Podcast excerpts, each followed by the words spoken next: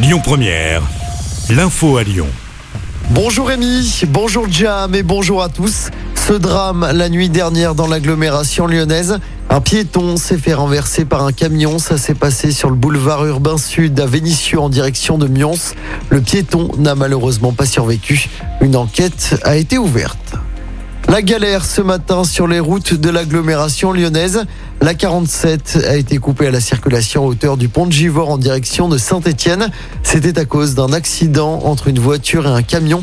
Trois personnes ont été impliquées dans l'accident. Une seule a été légèrement blessée et l'axe a finalement pu rouvrir vers 8h15.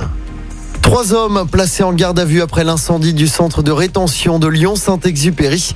Les faits s'étaient déroulés lundi soir vers 18h. Les trois suspects avaient été interpellés en flagrant délit dans la foulée. Ils sont soupçonnés d'avoir allumé l'incendie en mettant le feu à des draps. Quatre personnes avaient été hospitalisées. Deux jeunes condamnés après le rodéo géant qui s'est déroulé dimanche dans l'agglomération lyonnaise à Bron, Vaux-en-Velin, Villeurbanne et Lyon. Une centaine de motos et de quads avaient multiplié les infractions. Ils ont écopé les deux jeunes de 4 mois de prison avec sursis et 200 euros d'amende. Des billets de train à 5 euros en vente aujourd'hui et demain pour relier Lyon à Paris avec les nouveaux Ouigo. Pour rappel, dès le 11 avril prochain, cette nouvelle offre proposera deux allers-retours par jour entre Paris-Bercy et Lyon-Perrache en 5 heures environ.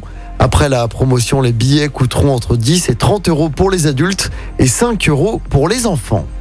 En politique, Éric Zemmour, Marine Le Pen et Nicolas Dupont-Aignan ont reçu plus de 500 signatures d'élus nécessaires.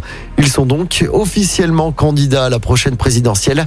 À noter que c'est aujourd'hui le dernier jour pour s'inscrire sur les listes électorales sur Internet et vous avez jusqu'à vendredi pour le faire en mairie. En football, pas de miracle pour Versailles, battu hier soir par l'OGC Nice en demi-finale de la Coupe de France. Défaite 2-0. À suivre ce soir l'autre demi-finale entre Nantes et Monaco.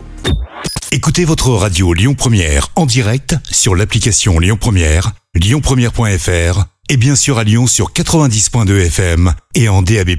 Lyon Première